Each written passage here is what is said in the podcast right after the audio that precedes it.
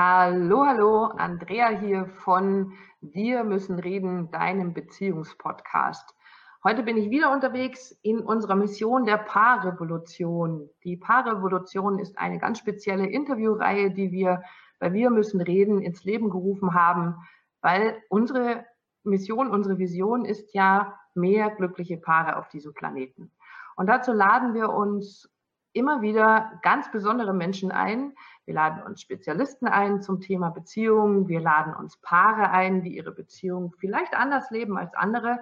Und heute habe ich einen ganz, ganz besonderen Menschen äh, zu mir in den Podcast und ins Interview eingeladen, nämlich Matt Angelsdorf. Matt Angelsdorf ist der einzige, Moment, ich hole ihn mal kurz rein. Das ist wahrscheinlich viel gescheiter. So, und nehme das jetzt hier raus. Hallo, lieber Matt, schön, dass du da bist. Hi, hi, hi, schön, dich zu sehen. Matt ist der, und korrigiere mich bitte, wenn ich falsch bin, Matt, aber du bist momentan und seit einiger Zeit, seit langer Zeit eigentlich, der einzige deutsche Trainer, EFT-Trainer, der ähm, ausbildet, der uns ausbildet zu EFT-Therapeuten. Du bist mhm über deinen Weg des Psychologiestudiums irgendwann bei Sue Johnson in Kanada und zwar direkt bei Dr. Sue Johnson in Kanada gelandet und hast dort deine Ausbildung erstmal zum EFT-Therapeuten und dann zum Trainer weitergemacht, bist also ganz, ganz dicht in diesem System drin. Und bevor wir zu dem Thema kommen, was ich heute angekündigt habe, nämlich ich bin betrogen worden, was denn jetzt, was mache ich jetzt, würde ich ganz gerne von dir mal wissen, was fasziniert dich denn oder was hat dich so fasziniert an dem Thema Liebe und Beziehung, dass du da aus deinem Psychologiestudium quasi kleben geblieben bist? Hm, hm. Wow, das ist schon eine große Frage. Da muss ich aufpassen, dass ich nicht zu viel dazu sage. Wir haben ja ähm, Zeit, ähm, weißt du? Ich meine, erstmal, das hat, das hat vor dem Psychologiestudium schon angefangen, dass ich ähm, Sue Johnsons Buch in die Finger bekommen habe. Ich hatte mich gerade auf meine Sprachprüfung vorbereitet, ähm, weil ich in den Niederlanden studieren wollte. Mhm. Schrägstrich musste, aber ich war ein EC-Flüchtling. Oh, auch die ähm, gibt es. NC ist es richtig. Ein NC-Flüchtling und letztendlich ja wahrscheinlich gar nicht so schlecht, dass es dann letztendlich Holland gewesen ist. Ich war total begeistert. Also ich war, ich, ich dachte, ich weiß noch, mein, meine erste Woche dachte ich, wow, bin ich ja an einer Privatuni gelandet. Ich, ich kannte vorher nur die Düsseldorfer Uni mhm. in Deutschland und die war ziemlich, die sah ziemlich dritte Weltmäßig aus, dachte ich mal, wenn ich, oh. wenn ich mal da war. Auf jeden Fall, nee, das, das war super. Und auch die Betreuungsdichte ist total super. Das kann ich jedem empfehlen, der, der Psychologie studieren möchte. Schaut mal in die Niederlanden. Niederländisch zu lernen ist auch nicht so schwer. Aber auf jeden Fall, mir waren diese ganzen Lehrbücher zu langweilig und ich habe dann ein Buch über integrative Psychotherapie aus den Niederlanden gelesen. Die Niederlande waren schon viel weiter, was emotionsfokussierte Therapie an, angeht. Da habe ich dann eine Referenz drin gefunden zu emotionsfokussierter Paartherapie. Und an dem gleichen Tag hatte ich ein Gespräch mit meiner damaligen Freundin. Und sie rief mich an von der Arbeit, war irgendwie gestresst und irgendwie sauer. Und ich hatte irgendwie Angst, habe ich so gemerkt innerlich. Und mhm. hatte das Gefühl, egal was ich sage, ist irgendwie verkehrt. Und dann lese ich emotionsfokussierte Paartherapie und denke, ja, weil irgendwas ist da, glaube ich, schiefgegangen mit Emotionen. Ich weiß nicht genau, was da los war zwischen Aha. mir und ihr. Und ich wollte das besser verstehen und dachte, ja, ich bestimme dieses Buch, da finde ich vielleicht Antworten da dran.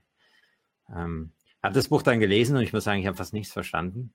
Da sind so viele Prozessbeschreibungen von Therapiesitzungen drin, die sind so abstrakt, wenn man die nicht erlebt hat, ist das schwer, ja. alles einzuordnen.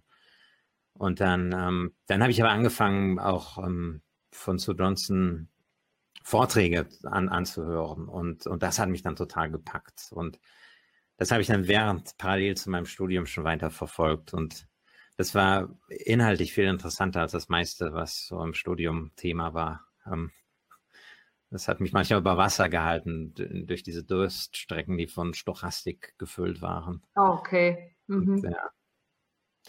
ja, und es hat mich immer schon angesprochen, das Thema ähm, Beziehung und ähm, ich habe es immer schon gespürt, wie wichtig das ist, für ein glückliches Leben, eine, eine glückliche Beziehung zu haben. Und ich komme selbst aus ähm, aus einer Familie mit geschiedenen Eltern. Meine Eltern haben sich scheiden lassen. So, ich hatte, ich hatte auch keinen Plan, so wie das funktioniert. Okay, kein und, Vorbild dafür, wie es gut funktionieren genau, kann. Kein Vorbild, genau. Und, ja. und wenn man so nach draußen schaut, da gibt es auch nicht so viele Vorbilder, richtig. Stimmt. Und ähm, ich habe aber gespürt, wie wichtig das ist, ähm, eine glückliche Beziehung zu haben. Und dann, das hat sich dann noch mehr herauskristallisiert während, während des Psychologiestudiums, dass ich immer mehr das Gefühl hatte, ja, Paar, Paarbeziehung und Paartherapie macht für mich noch mehr Sinn als, als Einzeltherapie. Mhm. Weil es ja auch in, den, in, der Einzeltherapie oft um Beziehungsthemen geht. Und dann, mhm. ich sage immer aus, aus, Spaß, ich bin Paartherapeut geworden, kein Einzeltherapeut, weil ich arbeite nicht so gerne mit halben Paaren. Also kann man das auch sehen, richtig? Das, ja, das, das stimmt. Also das merkt man auch immer wieder, wenn wir äh, mit Einzelpersonen äh, arbeiten. Es geht letztlich immer um irgendwelche Beziehungen. Da hast du absolut recht.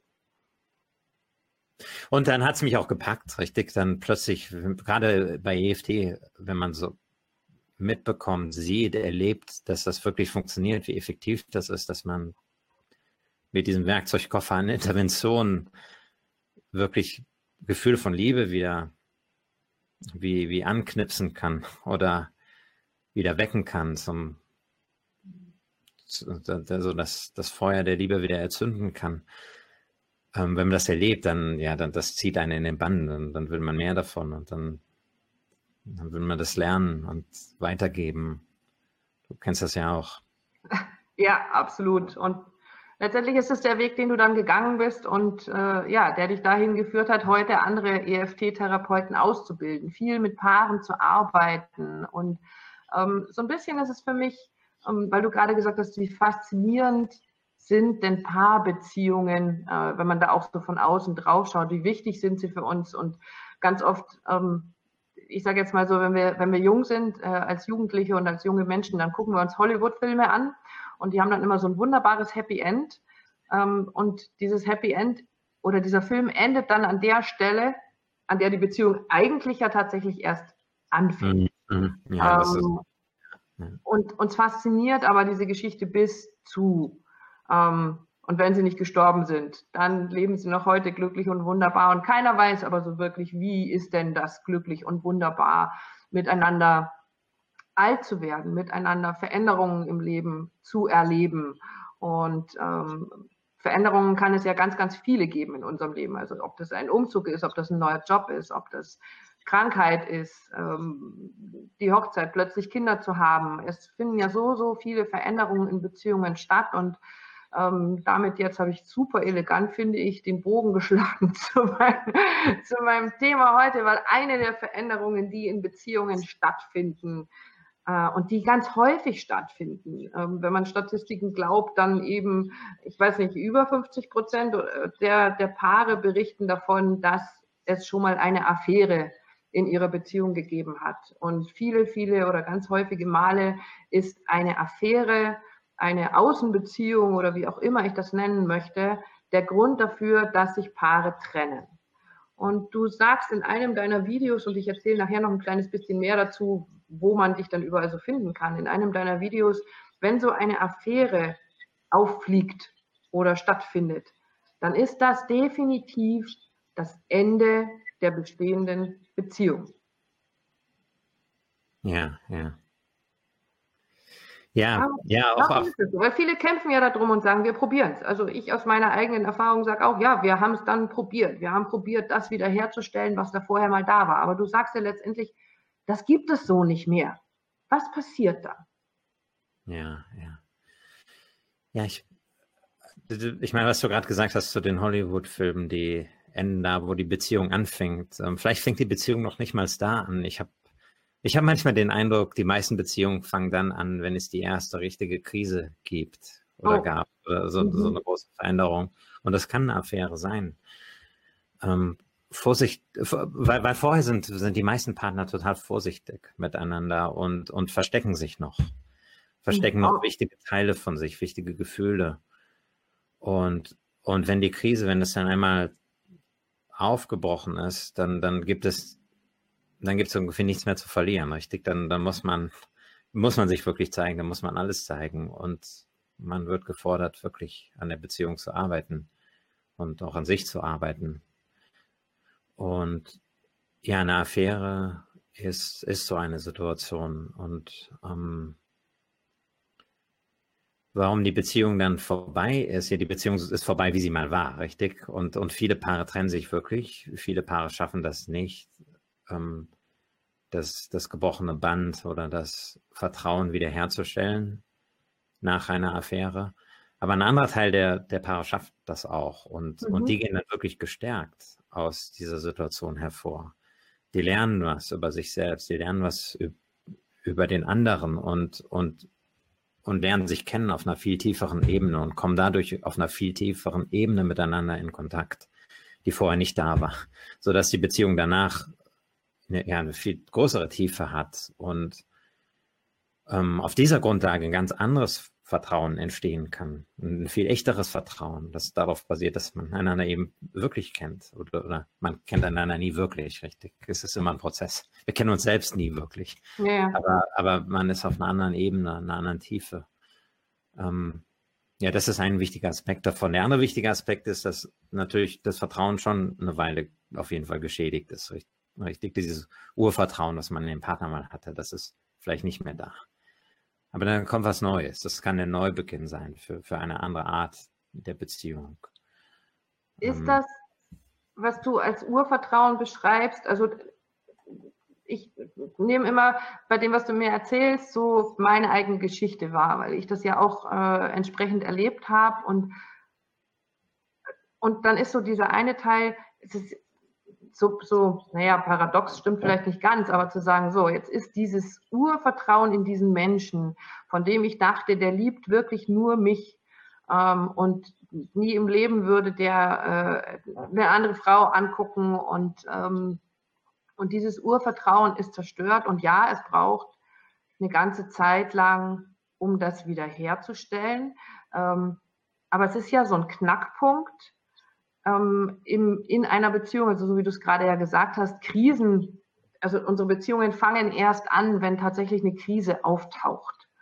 Und dann geht es darum, so will ich denn diese Beziehung wirklich? Und erst wenn ich diese Entscheidung getroffen habe, ob ich diese Beziehung wirklich weiterführen will, ist dieser Mensch an meiner Seite wirklich derjenige, mit dem ich mich trauen will, mich ganz zu zeigen. Also so dieses, du, es fallen alle Fassaden weg, es fallen alle Masken runter, weil ja, ja. oftmals ist es ja wirklich so, da zeige ich dann wirklich die dunkelste Seite von mir als Betrogene, als Betrogener, aber auch als derjenige, der betrogen hat, wie man das ja so sagt, äh, in dem alles an Vorwürfen rauskommt, was wir vielleicht vorher uns nie getraut haben auszusprechen, was wir immer schön in die Kiste gesteckt haben oder ja, so wie ich manchmal sage, auf die Liste der Dinge, die ich dir schon immer mal um die Ohren hauen wollte, es aber nie getan habe, die werden alle rausgeholt. Und dann ist es doch ein sehr schmerzvoller Prozess, da durchzugehen und zu sagen, so wie kriegen wir das jetzt, wie kriegen wir das hin? Wie machst du das, wenn du mit Paaren arbeitest, die genau an dieser Stelle sind? Weil das ist ja mit Sicherheit das Erste, was passiert, dass die vor dir sitzen und sich gegenseitig wirklich alles um die Ohren knallen, was sich da so aufgestaut hat, was da da ist. Was, was, was tust du? Was passiert? Ja, ja. Ja, ich meine, das, das Interessante ist, dass die Wirkung von Affären so unterschiedlich sein kann. Ähm, und ja, das passiert manchmal wirklich, ja, die, die knallen sich so alles um die Ohren, weil die, die, der betrogene Partner ist total sauer, weil die Verletzung so groß ist und der andere mhm. Partner verteidigt sich und, und, und, und feuert irgendwie zurück. Ähm, aber ehrlich gesagt, das ist gar nicht, was ich so oft erlebe. Ich, was ich eher erlebe, der, der Verletzte ist sehr sauer und der andere Partner, der, der schämt sich und, und wird immer stiller, immer kleiner und irgendwann explodiert er dann, wenn er es nicht mehr aushalten kann. Ah, okay. Und sagt dann sowas wie, ähm, ich habe doch schon tausendmal sorry gesagt, wie oft soll ich mich noch entschuldigen? Und, mhm. und geht dann so, so eine Art Defensivität und dann Resignation und, und, und noch Scham noch eingemischt, immer wieder ja. Scham und Schuld. Und äh, manchmal hatten wir auch dann, dass beide Partner vor allem sitzen und total resigniert sind und das Gefühl haben, hier geht gar nichts mehr und es gibt nichts mehr zu machen. Ähm, Ja, was, was das Wichtigste ist, was ich als Therapeut mit so einem Paar mache, was vor mir sitzt, und das ist unabhängig, wie, wie das, in welcher Form von diesen drei beschriebenen Formen sich das dann zeigt, ist, dass ich erstmal, ich, ich glaube, meine oberste Priorität ist, den Partner, der wirklich verletzt wurde, so, so ein bisschen aufzufangen, ähm, weil irgendwo in ihm ist meistens ein großer Schmerz. Ja. Ihm oder ihr so zu vermitteln, ich sehe das, ich verstehe das, sowas tut wirklich weh. Hm. Das ist total wichtig. Ich meine, oft, weil oft sind Menschen, auch wenn sie was Schmerzliches erlebt haben und total sauer darüber sind, so ein Zwiespalt, eine Stimme in ihnen sagt irgendwie, übertreibst du vielleicht? Solltest du wirklich so, so, so, so leiden innerlich? Solltest du da nicht irgendwie drüber stehen? Ist das nicht modern in unserer Zeit, dass wir alle offene Beziehungen haben?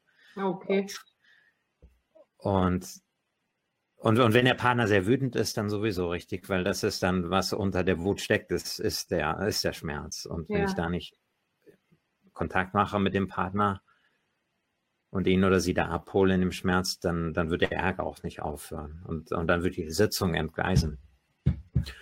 Und dann muss ich mich natürlich auch dem anderen Partner zuwenden, der betrogen hat, der die Affäre hatte und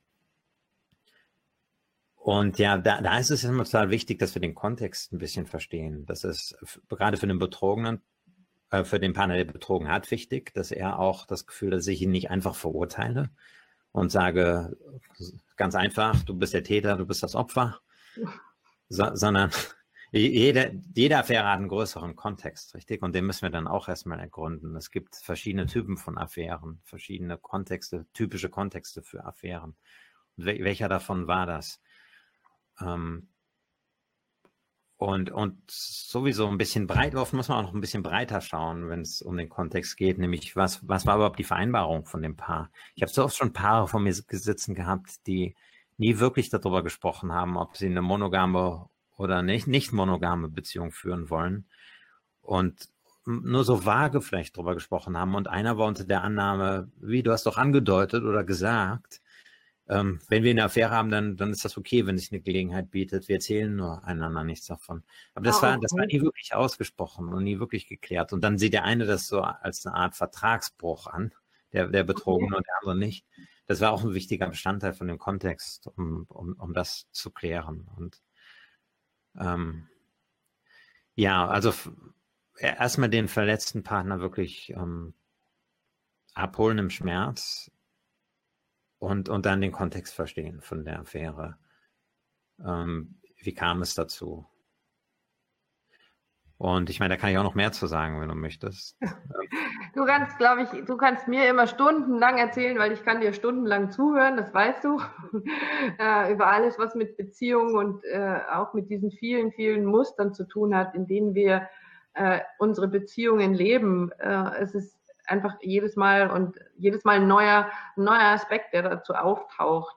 Was ähm, mir hängen geblieben ist letztens auch bei einem deiner, ähm, ich weiß gar nicht, ob du es geschrieben hast oder ob du es äh, in einem deiner Videos gesagt hast, Entschuldigung, was ähm, ich total spannend finde in dem Zusammenhang, du hast es gerade erwähnt, ähm, derjenige, der betrogen wurde oder diejenige, die betrogen wurde, ähm, hat ja dann diese Stimmen im Kopf, die eben unter anderem sagen, ja, also vielleicht sollte ich mich jetzt gar nicht so aufregen oder äh, übertreibe ich es jetzt gerade und ähm, also jeder von uns hat so seine Stimmen im Kopf, die ja, ich nenne das immer so den inneren Stammtisch. Da sitzen meistens ja mehrere zusammen und jeder hat was dazu zu sagen, jeder Stammtischteilnehmer. Und du hast letztens etwas Schönes gesagt oder ich habe was Schönes von dir gehört. Da hast du sinngemäß gesagt, wir unterschätzen die Macht der Emotionen auf uns und gleichzeitig überschätzen wir aber die Kontrolle, die wir über unsere Emotionen haben. Und ich glaube, das ist ein ganz, ganz wichtiger Aspekt, wenn es um Beziehung geht. Ähm, wir meinen immer, wir haben das alles im Griff.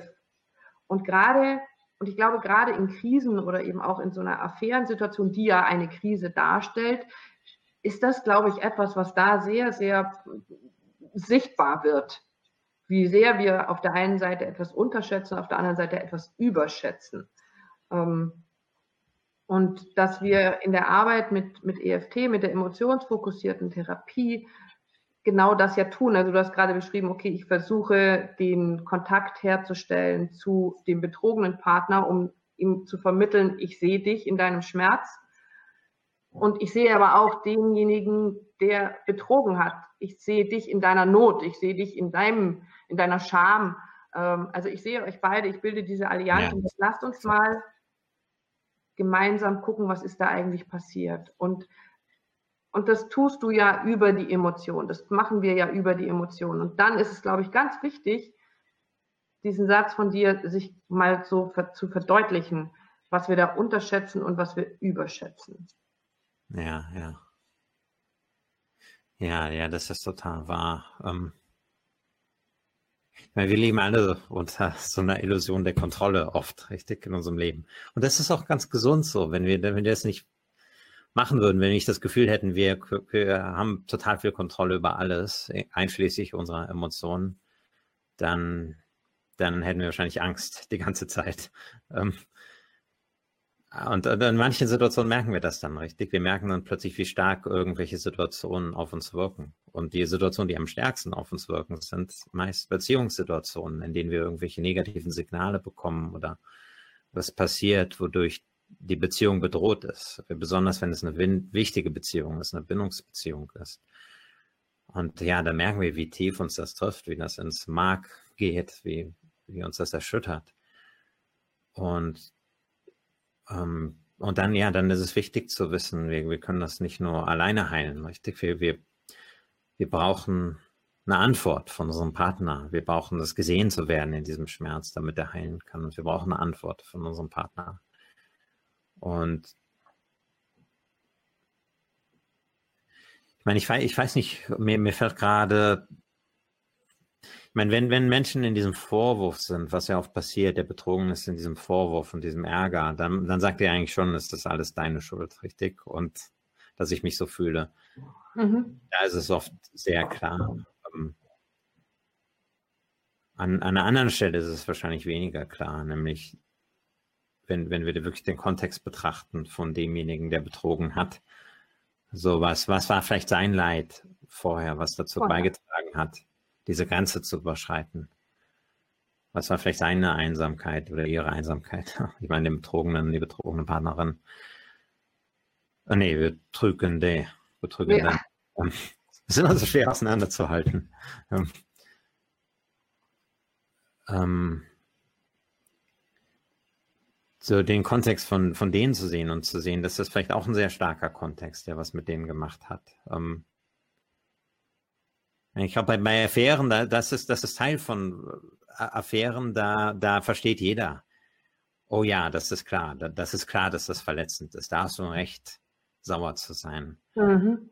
Aber diese viel subtileren negativen Signale, die, die uns auch sehr stark treffen und verletzen können, da, da sagen Menschen seltener, ja, das verstehe ich, dass du da verletzt bist und dass du da sauer bist. Ähm, kann es zum Beispiel sein, dass derjenige, der die Affäre hatte, schon lange das Gefühl hatte, in irgendwie in einer emotionalen Wüste zu leben, sich, hm. total alleingelassen und ignoriert gefühlt hat. Und dass das unheimlich geschmerzt hat. Und ähm, dieser Mensch würde Oder erstmal würden andere wahrscheinlich sagen, oh, dann, dann stimmt vielleicht mit dir was nicht, wenn du dich so einsam fühlst und, und nicht seinen, seinen Kontext sehen, diesen Beziehungskontext von der Einsamkeit oder den unterschätzen, diesen Beziehungskontext. Ähm, und vielleicht sogar er selbst oder, oder sie selbst, dass, dass, dass diese Menschen sagen, ja, ich, ich fühle mich irgendwie nicht gut und ich sollte mich aber gut fühlen, weil, weil alle fühlen sich gut. Ja, außenrum ist ja immer alles so toll. Genau, also die, anderen, Facebook. Die anderen Beziehungen sehen ja immer so schick aus.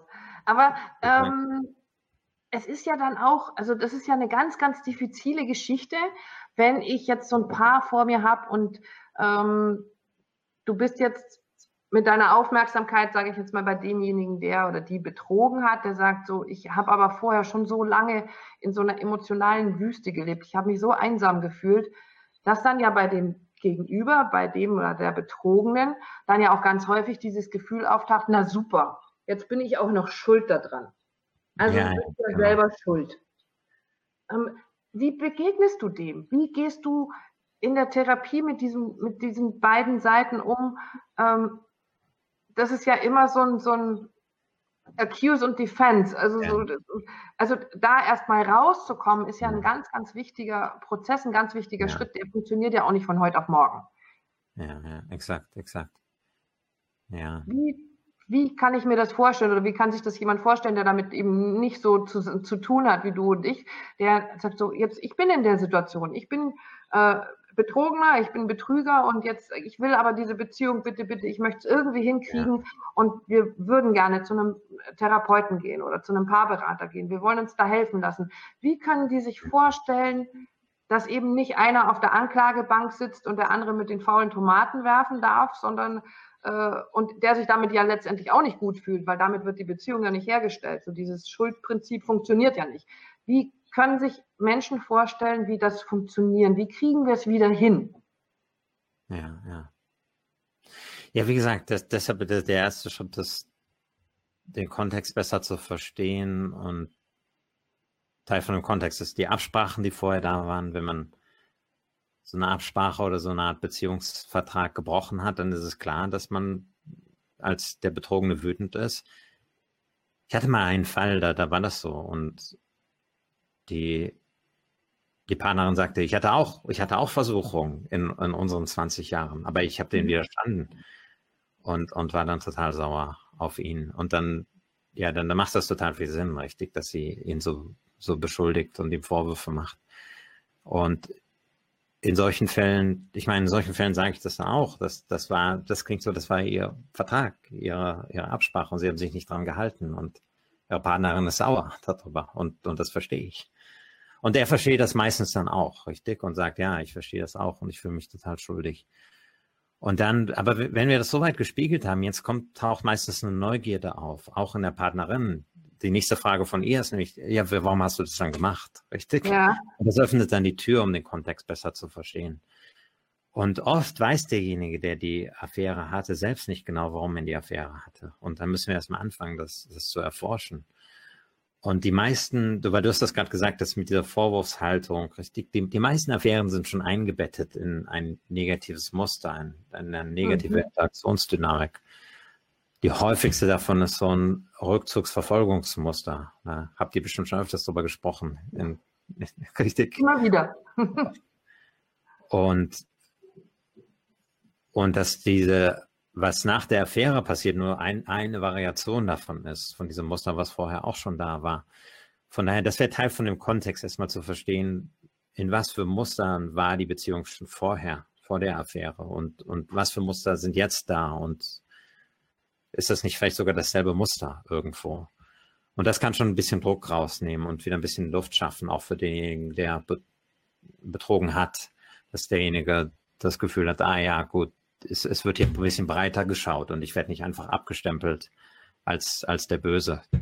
Ähm, aber in gewisser Weise, ich meine, ich, ich glaube, wir müssen beides machen. Wir müssen, wenn, wenn es diese Vereinbarung gab, schon demjenigen, der die Affäre hatte, sagen, ja, das, du hast schon eine Regel gebrochen und einen Vertrag mhm. gebrochen. Ich verstehe das, dass, dass deine Partnerin sehr sauer auf dich ist. Das war, das war nicht okay. Aber jetzt schauen wir auch mal danach, was, was war der breitere Kontext? Weil ich meine, ich sage immer, dass, und ich bin da auch überzeugt von Menschen, die wirklich glücklich sind und das richtige Know-how haben, das richtige Wissen haben, das richtige Bewusstsein haben, die, die machen nichts, was andere Menschen verletzt. Mhm. So, wenn wir wirklich glücklich sind, dann, dann haben wir keinen Grund dazu, was, was zu machen, was jemand anders verletzt. Und außer wir wissen nicht genau, was für eine Wirkung wir auf andere haben. Deshalb muss das Know-how auch noch wichtig. Ähm, ja, auf der anderen Seite noch als Einschränkung dazu, um exakt zu sein, natürlich, wir verletzen alle immer Menschen, einfach nur weil wir leben, richtig wie man sagt, wir hinterlassen überall einen Fußabdruck. Ja. Und manchmal unabsichtlich verletzen wir immer Menschen. Aber ähm, ja, mit dieser, mit dieser Annahme will ich dann verstehen, warum hat er dann die Affäre gehabt und diese Regel gebrochen? Er war sicherlich nicht glücklich. Und ja, und, und wenn wir das anfangen zu verstehen, dann fangen wir an, die, die Affäre zu verstehen. Und es gibt drei Typen von Affären, also und die können wir noch weiter unterteilen, diese drei Typen. Ähm, der eine Typ der Affäre hat wirklich viel zu tun mit den Beziehungsmustern oder, oder Ereignissen in der Beziehung. Mhm. Die Affäre ist sozusagen eine Reaktion auf was in der Beziehung passiert oder, oder gefehlt hat. Ähm, der andere Typ Affäre hat eher mit der Situation zu tun, mit der äußeren Situation, der Lebenssituation, der, der persönlichen Situation von einem Partner. Und der dritte Typ Affäre, der hat mehr mit, mit inneren Dingen zu tun, die, die ein Partner mitbringt in, in eine Beziehung. Ähm, wie zum Beispiel irgendwelche Ängste, die da sind, mit denen immer auf eine bestimmte Art und Weise umgegangen wurde. Okay. Und, und ja. Und, und das, das ja. Affären haben zum Beispiel Teil davon war, richtig? Oder, oder oder, oder schnellen Sex zu haben oder sowas war Teil von einer Emotionsregulationsstrategie, die, die schon immer da war oder schon lange da war. So, es fing mhm. vielleicht an in der, in, in der Adoleszenz, so mit, ich habe mich, mir ging es nicht gut, ich habe mir irgendwelche Pornos angeschaut und masturbiert und, und dann irgendwann wird das dann ersetzt für Affären. Mhm. Ja.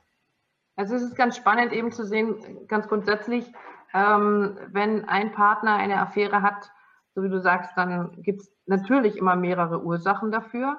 Wir können mit der emotionsfokussierten Therapie, mit der Paartherapie wirklich ganz, ganz wunderbar damit arbeiten und es schaffen, wenn ein Paar dann sagt, wir wollen klären, also das ist so, wir wollen klären, was sind die Ursachen, weil alleine dieses Klären der Ursachen hilft uns dabei, tatsächlich äh, jetzt eine wirkliche Beziehung miteinander zu führen. Das, was wir vorher versteckt haben voreinander, das kommt damit raus. Das ist so ein, ähm, ja, ja, jetzt, jetzt sehen wir plötzlich den Partner mit, wenn wir dazu bereit sind. Jetzt sehen wir uns gegenseitig mit all unseren Bedürfnissen, mit all unseren Nöten, mit unseren Sehnsüchten, mit den Wünschen, die wir haben.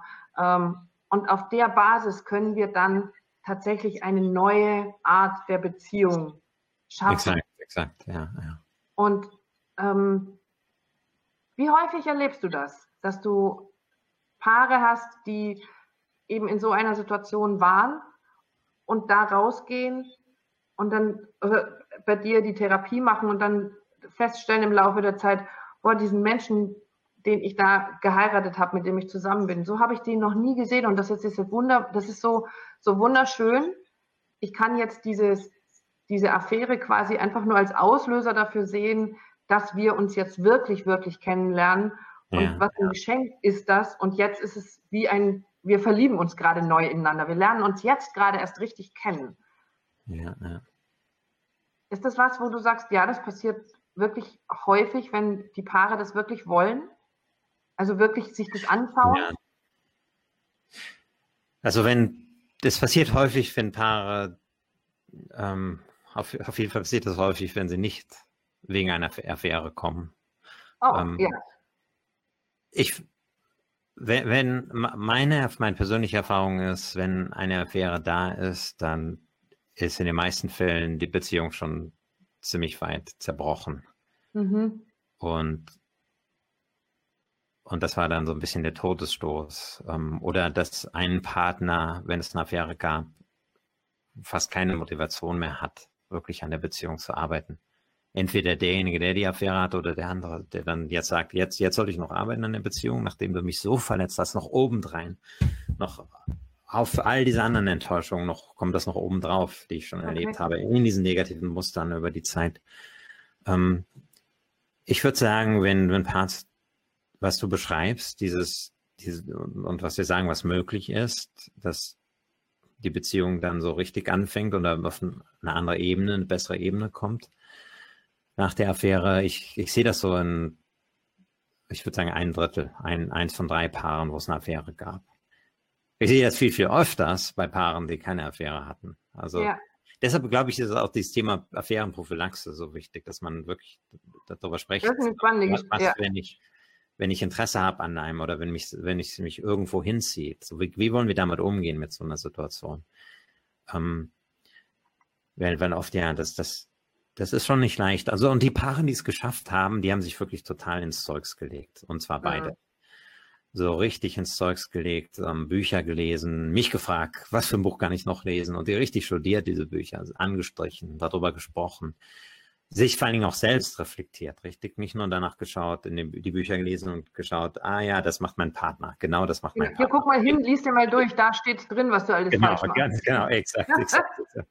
Sondern eher so, das, das ist meine Seite davon. Und ja, das könnte bei mir eine Rolle spielen. Das hat mich vielleicht motiviert. Das sind vielleicht meine Ängste, das sind vielleicht meine Themen. Und, und haben das dann auch mit dem Partner geteilt und offenbart. Ähm, haben vielleicht eine Einzeltherapie auch noch begonnen parallel beide. Und ja, das, solche Paare, die wachsen. Das heißt, es ist möglich, wenn da wirklich eine große Motivation äh, hinzukommt. Ich meine, ich glaube, die Motivation, ich hoffe, dass solche Interviews, wie wir das heute machen, auch die Motivation erhöhen, weil ich glaube, wenn Paare wissen, das muss nicht das Ende sein und es lohnt sich, da rein zu investieren, dass das dann auch öfters möglich sein kann, ja. dass sowas zu einer Chance wird. Ja, und ich glaube, ähm, das, was du jetzt, oder hast gerade was ganz Wichtiges gesagt, ähm, eine Affärenprophylaxe. Ähm, ich glaube, dass die Arbeit, die wir da machen, die äh, viele, viele wunderbare Therapeuten daraus machen, wichtig ist, tatsächlich ähm, nicht nur dann dahin zu gehen, wenn schon ähm, der Krug zerbrochen ist, wenn schon so viel kaputt ist, äh, dass wir nicht mehr wissen, wie es geht, wie es weitergeht, sondern dass es wirklich Sinn macht, ähm, immer mal wieder auch so ein Check-up zu machen. Also ich, mir fällt jetzt gerade kein anderes Wort dazu ein, zu sagen, lass uns mal gucken, wie geht's uns denn in unserer Beziehung? Und ich habe dazu schon, oder äh, Dietmar und ich haben dazu ja schon mal eine Podcast-Folge gemacht, such dir einen guten Coach. Warum ist es so wichtig, mir Hilfe von außen zu suchen? Wir renovieren ja. unsere Häuser, wir schicken unsere Autos zum Kundendienst und geben so viel Geld aus dafür, dass Dinge instand gehalten werden. Für unsere Beziehung tun wir das ganz, ganz ja. selten. Wir ja. meinen immer, das läuft schon alles. Wir wissen ja, wie es geht. Wir haben es ja vorgelebt bekommen.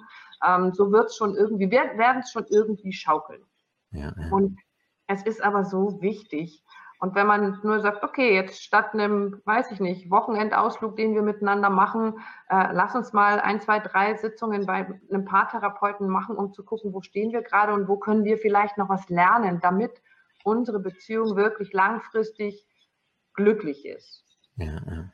Ist das in deiner Erfahrung auch so, dass ähm, die Paare oder dass es sich vielleicht schon verändert hat, dass Paare heute häufiger kommen, um zu sagen, ich würde ganz gerne oder wir würden gerne prophylaktisch mal was für unsere Beziehung machen oder ist das noch sehr, sehr wenig? Ja. Ich glaube, das ist leider immer noch sehr wenig, wie ich das erlebe. So, ich, ich habe manchmal das Gefühl, Menschen sind ziemlich katastrophengesteuert. So, wir, wir sind immer dabei, Feuer zu löschen. Und, und wir haben, das ist das Problem, richtig, wir haben oft schon zu viele Feuer und dann, dann wollen wir uns nicht noch mit einem extra Thema ähm, beschäftigen. Aber ja, aber da, das Bewusstsein, ich fände es schön, wenn sich das Bewusstsein noch ein bisschen ändert. Das ist auch eines der Gründe, warum ich den YouTube-Kanal anfange, weil ich, weil ich hoffe, ähm, dass Menschen erstens mehr Bewusstsein dafür bekommen, wie entscheidend wichtig Beziehungen sind für, für Lebensglück und, und dass Beziehungen und Liebe wirklich geschaffen werden können, kann. Ja. Ähm, in der Interaktion miteinander. Und ja, das mit dem Investment, das ist so, so wahr. So wie, wie viel Zeit und Geld investieren wir in unsere Ausbildung zum Beispiel, richtig? Und in unser Haus und, und Warum machen wir das überhaupt? Wir machen das, weil wir wollen, wir wollen nicht, eigentlich, die meisten Menschen wollen nicht einfach nur ein schönes Haus haben, sondern wir wollen eigentlich ein Zuhause haben. Ein Zuhause haben. Zuhause ja. ist die emotionale Qualität eigentlich, die es zwischen den Insassen des Hauses gibt. Und ja, es ist schön, auch eine, eine, ein schönes Wohnzimmer zu haben, etc. Aber letztendlich, wenn das Wohnzimmer, das kann noch so schön sein, wenn, wenn, wenn da diese Spannung zwischen den Menschen ist, in der Familie, zwischen meinem Partner und mir, dann wird das nicht schön sein. Wir können am schönsten Ort sein der Welt. Wir können im Paradies sein. Wenn, wenn wir keine Verbindung fühlen mit, miteinander, dann, dann wird es uns wahrscheinlich nicht gut gehen. Ja, ähm, auf jeden Fall nicht so gut gehen, wie es uns gehen könnte, wenn wir. Wie es uns gehen könnte, ja. Also es, es könnte alles so schön sein. Ähm, und das stimmt, da hast du absolut recht. Ähm, und das erleben wir ja auch immer wieder mit Klienten. Da ist es dann ähm, letztendlich so völlig egal, ähm, wie viel Geld, wie viel Luxus, wie schön mein Haus und wie ja, groß ja. mein Auto ist, wenn ich niemanden habe, mit dem ich das teilen kann, mit dem ich ja. mein Innerstes teilen kann, dann ist das verdammt einsam. Und, ja, exakt, ähm, exakt, exakt. Dann hilft mir das alles nichts.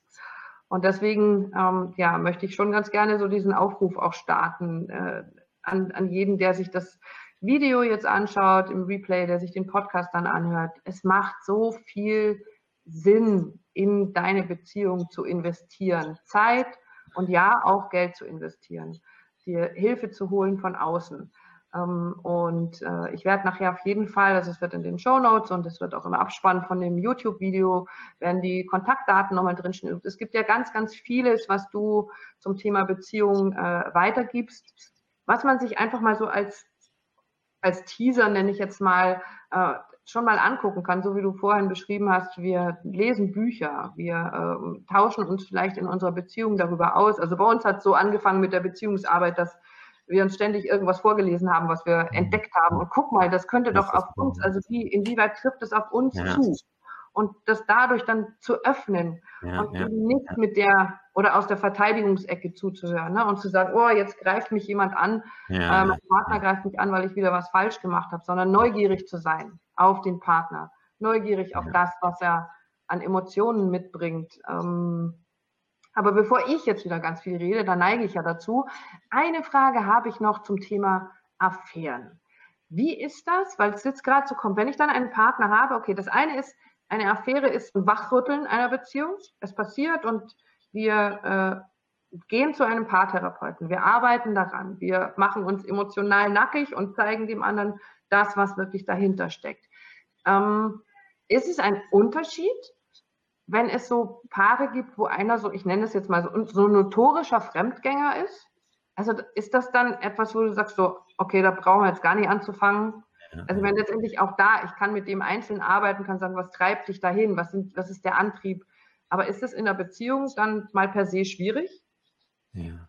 Noch schwieriger? Die, die, Notor, die in Anführungsstrichen notorischen Fremdgeher, das dann, dann ist die Ursache mehr intrapsychisch, mehr, mehr eine innere Ursache, richtig? Dann ist das eine, wahrscheinlich eine sehr alte Emotionsregulationsstrategie, die oft so in den, in den Teenagerjahren gelernt wurde, wie ich das vorhin schon so beschrieben ja. habe. Und dann, dann ist es wichtig, darauf zu fokussieren, mehr diese innere Arbeit zu machen mit demjenigen. Und dann ist die alles entscheidende Frage, will dieser wie dieser Mensch das, richtig? Will, will, will er da dran, weil meistens unter dieser Strategie ein Haufen Schmerz steckt. Und, und unter dem Schmerz meist haufenweise Einsamkeit, mit mhm. der er mhm. nicht wusste, wie er damit sonst umgehen sollte. Und da ist dann noch das Potenzial, richtig? Da kann eine Wunde dann heilen, die, die vorher nie heilen konnte, weil vorher gab es keinen Partner, richtig? In der Zeit, wo das anfing, dieses, dieses Muster, dieses Verhalten. Da gab es keinen Partner und da war einfach nur Einsamkeit. Aber der Weg dahin, der kann unheimlich beängstigend sein, dahin zu spüren. Und diese notorischen Fremdgänger, die, die sind nicht unbedingt motiviert, dahin zu gehen. Das ist zumindest mein, meine Erfahrung.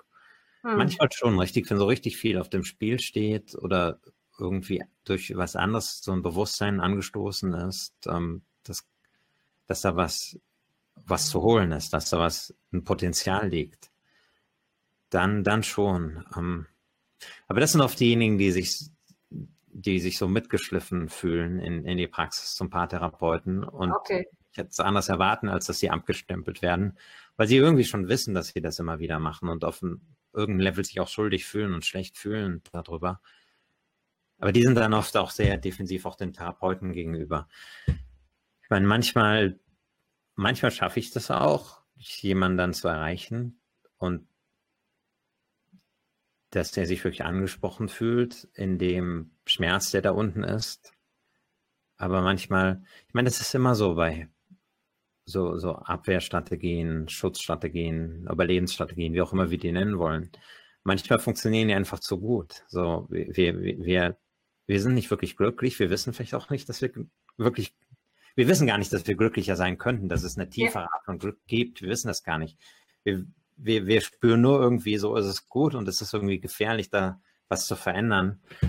Und solche Beispiele sehen wir auch überall von, von Menschen, die eigentlich nicht wirklich glücklich sind, aber es ist irgendwie okay und es funktioniert. Und die wollen das Risiko nicht eingehen, daran zu rütteln an diesem System. Und dann, ja, wenn das dahinter steckt, dann, dann, sind, dann sind die Chancen eher schlecht. Ähm, hm. Es wird leichter, wenn es wirklich klar in der Beziehungssituation liegt, dass es die Affäre gab oder hm. dass es eine äußere Lebensumstände waren. Dann ist es leichter, eine Beziehung zu heilen. Auf jeden Fall, glaube ich, können wir doch zusammenfassend sagen, dass es sich immer, immer, immer lohnt, diesen Weg da rauszugehen, um mir Hilfe zu suchen. Weil es ja, so wie du es auch beschrieben hast, etwas ähm, doch sehr beängstigendes sein kann, wenn ich in einer Veränderungssituation oder jetzt nehmen wir die Affärensituation, in dieser ich bin betrogen worden oder ich habe betrogen Situation zu sein, sagen, oh Gott, was passiert da? So ein bisschen ist es immer die Büchse der Pandora, die, oh Gottes Willen, wenn wir die jetzt aufmachen, dann fliegt uns so richtig alles um die Ohren. Und da ist es so wertvoll, einen Therapeuten an der Seite zu haben, der mich quasi an die Hand nimmt und der mit mir zusammen da durchgeht. Der heilt das nicht für mich, aber der geht mit mir zusammen durch diesen Schmerz. Und damit ist es, darf es etwas leichter sein, weil ich das Gefühl habe, ich muss da nicht alleine durchgehen. Ich muss mir das nicht alleine angucken. Ich muss mich nicht alleine schuldig fühlen, ähm, sondern dann nimmt jemand wirklich unsere Beziehung, so wie wir das ja mal sagen, die Beziehung ist der Klient. Es ist nicht der Einzelne in der Beziehung, sondern es ist die Beziehung ist der Klient. Lass uns gucken, wie wir das ja, hinbekommen. Ja. In der Begleitung ist es leichter und deswegen so, so, so wertvoll. Ja, ja. Ja, absolut. Ich meine, das, das Klienten brauchen manchmal eine Weile, um zu verstehen, warum wir auf die schmerzlichen Gefühle fokussieren. So, die haben das Gefühl, manchmal wir lieben Schmerz. Und die sagen, bleib weg von dem Schmerz, weil das tut doch nur weh. Warum, warum willst du immer zu dem Schmerz? Ähm, und ja, wir, wir, sind, wir sind keine Sadisten oder Masochisten. Oder, ähm, wir lieben keinen Schmerz. Aber der Schmerz ist meist da aus dem Grund und das ist meist das, was wir vermeiden und das Vermeiden des Schmerzes, der sowieso schon da ist, erzeugt meist die Probleme. Und in dem Schmerz begraben liegt, liegt noch was total Schönes, nämlich meist eine unerfüllte Sehnsucht und die Chance zu heilen und ein anderes, besseres Leben zu haben. Und ja, durch, ich meine, das, das wird so gut eingefangen von dem Sprichwort. Geteilter Schmerz ist halber Schmerz und geteilte ja. Freude ist doppelte Freude. Das ist eigentlich Bindungstheorie. Das ist eines der Eckpfeiler der Bindungstheorie, dieses Prinzip. Und genau, wenn wir den Schmerz teilen, kann da eine Verbindung und eine Tiefe von Liebe draus. So wie wir können durch, dadurch, dass wir dieses motivationelle Bindungssystem haben als Menschen, das, das ermöglicht es uns, ähm, wie, wie Dreck in Gold zu verwandeln, Schmerz in Gefühle von Liebe zu verwandeln, die unheimlich erfüllend sind. Und, und deshalb, deshalb gehen wir in diesen Schmerz rein. Und ähm, du hattest gesagt, was, was, war, was war der Punkt? Wir sind da hingekommen. Du hast gesagt, ähm, dass es sich immer lohnt. Dass es sich immer ähm, lohnt, Die Begleitung, richtig, die Begleitung. Ja.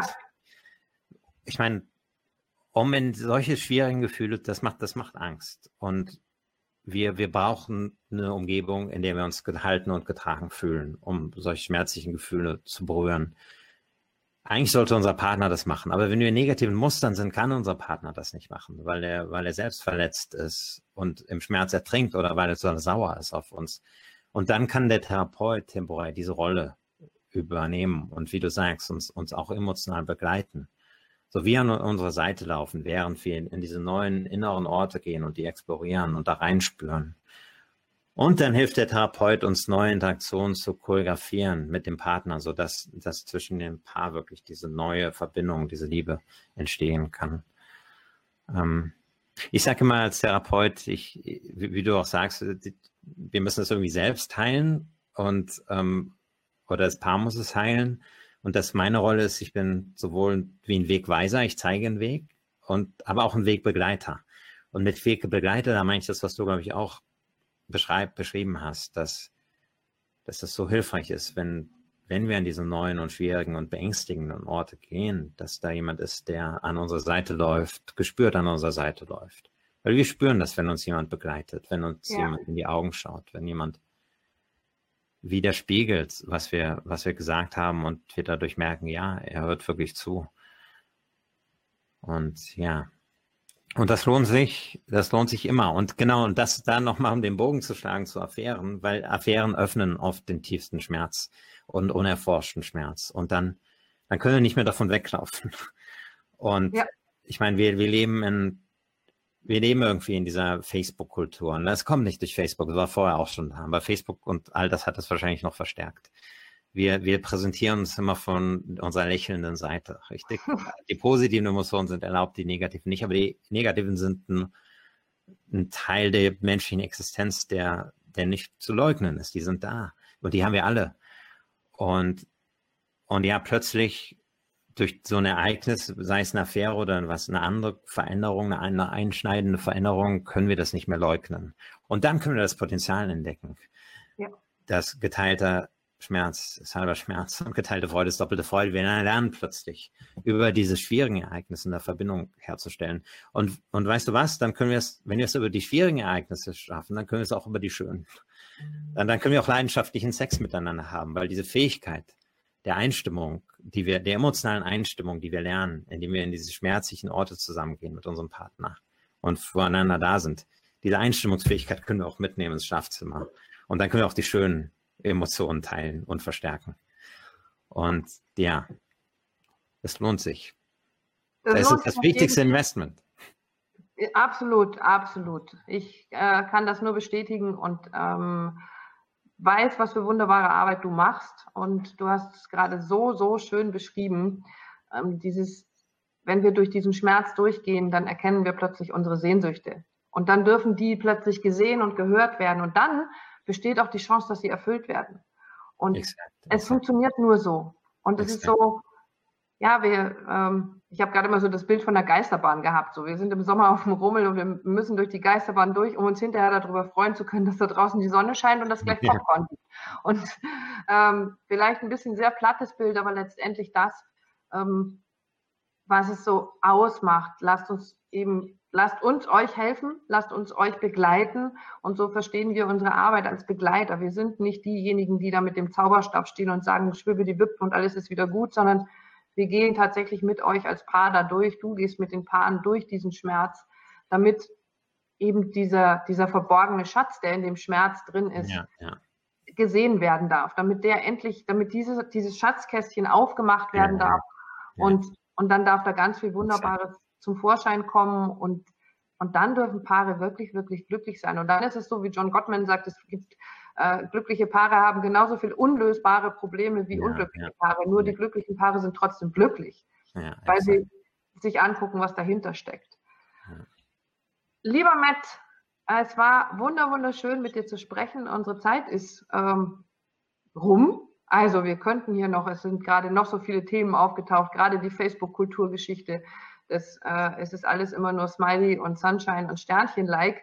Äh, gibt, ein, gibt einen eigenen Podcast, gibt ein eigenes Thema, ein eigenes Interview. Ich möchte mich ganz, ganz herzlich bei dir bedanken und ähm, freue mich, wenn sich die Menschen deine Videos anschauen. Auf YouTube sagst du mir, den, ist der Name noch der Paartherapeut oder heißt er anders mittlerweile? Nein, ich habe es jetzt umbenannt. Ich wollte es ja umbenennen in echte, glückliche Beziehungen. Super. Also wer auch immer sich noch mehr Input holen möchte zum Thema Beziehung, der darf auf, kann auf YouTube gucken auf echte glückliche Beziehungen und wird da Videos von Matt finden, wo er ganz, ganz viel zum Thema Bindung erklärt, ganz viel zum Thema Emotionen erklärt und wo man sich ganz viel Input holen kann. Und äh, wir freuen uns auf jeden, der sich bei uns meldet, der sich bei dir meldet. Ähm, es wird, wie gesagt, im Nachspann des Videos alle Kontaktdaten zu dir ähm, geben. Und wer auch immer über uns eine Frage hat und etwas wissen möchte, einfach an willkommen at wir müssen reden.online schicken. Wir leiten alles auch gerne weiter.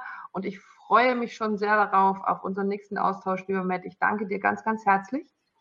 Ich wünsche dir noch einen schönen Abend und es bleibt mir jetzt zum Schluss natürlich wie immer nichts anderes, als euch noch etwas mitzugeben, was ich euch immer mitgebe, nämlich Jetzt schauen wir mal, ob das hier auftaucht. Es ist nie zu spät für eine glückliche Beziehung. Und in diesem Sinne wünsche ich euch alles, alles Liebe und bis zum nächsten Mal. Macht's gut, ihr Lieben.